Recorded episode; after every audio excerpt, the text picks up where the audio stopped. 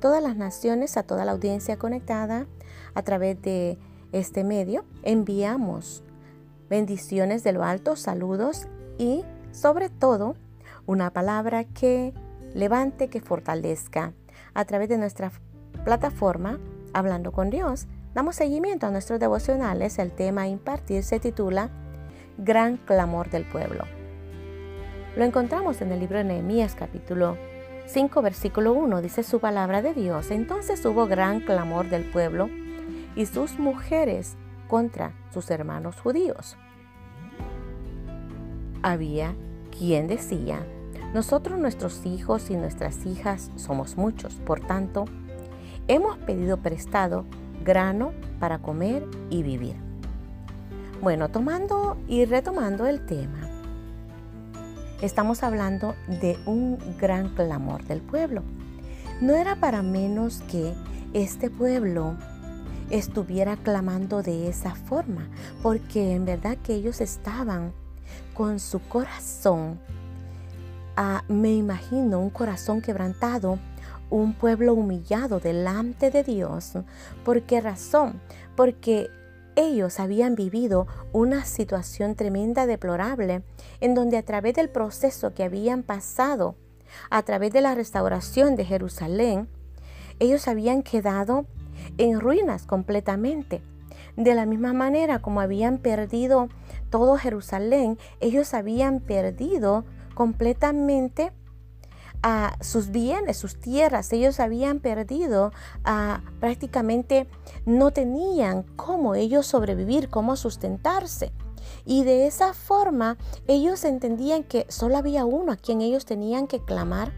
Creo que nosotros como hijos de Dios, como pueblo, quizás ah, desconozco la nación donde usted se, se encuentre y es probable que a través de las situaciones difíciles, quizás usted se identifique con esta palabra y en algún momento usted haya tocado fondo y haya vivido esta situación que este pueblo estaba viviendo. Créame que me toca mi corazón y creo que es probable que esta palabra toque en algunas naciones donde hayan naciones que estén pasando pobreza, estén pasando necesidad, de tal manera como lo estaba pasando el pueblo de Jerusalén.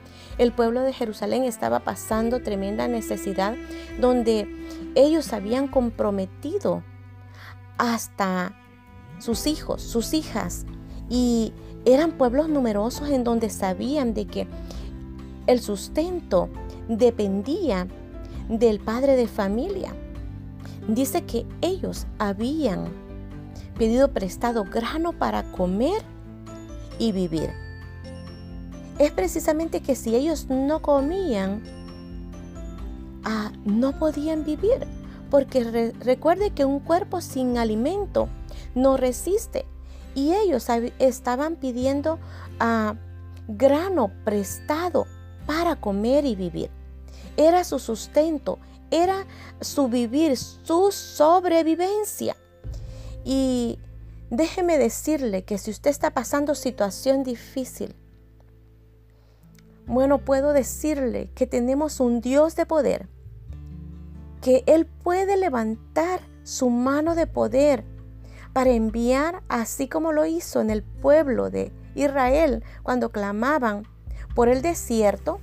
Él les envió godornices, les envió, les envió carne, les envió alimento.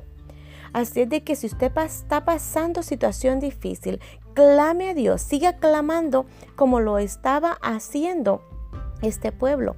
Dice que hubo gran clamor, porque es una de las formas que nosotros podemos acercarnos a Dios con humildad para que Él nos bendiga y nos dé sustento diario, nos dé sobre todo esa bendición de poder vivir.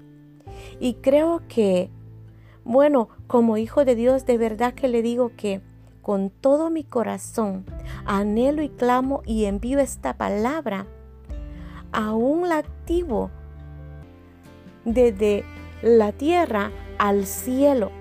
Como dijo Jacob, que donde nosotros estemos se vuelva y se convierta en una casa de Dios y una puerta del cielo para bendecir a su pueblo, para bendecir las naciones, donde quiera que usted esté y usted pueda recibir la bendición de Dios para cancelar aún toda deuda, cancelar todo grano, cancelar todo aquello que le hay, se haya usted quizás empeñado lo único que tenía para sobrevivencia. Tenemos, tenemos un Cristo de poder, rico de sobremanera, pero sabes que muchas veces no vemos la bendición de Dios. En verdad porque nos falta fe, y algunas veces quizás no te falte fe. Es que necesitamos ser procesados para que de alguna manera la palabra de Dios tenga cumplimiento en nosotros y podamos ver la gloria de Dios. Yo declaro que vas a ver la gloria de Dios en tu vida, en las situaciones difíciles que estés pasando. Porque Cristo Jesús, a través de su palabra, Él siempre nos da una palabra en donde tan solo lo que Él anhela es glorificarse en vuestras vidas.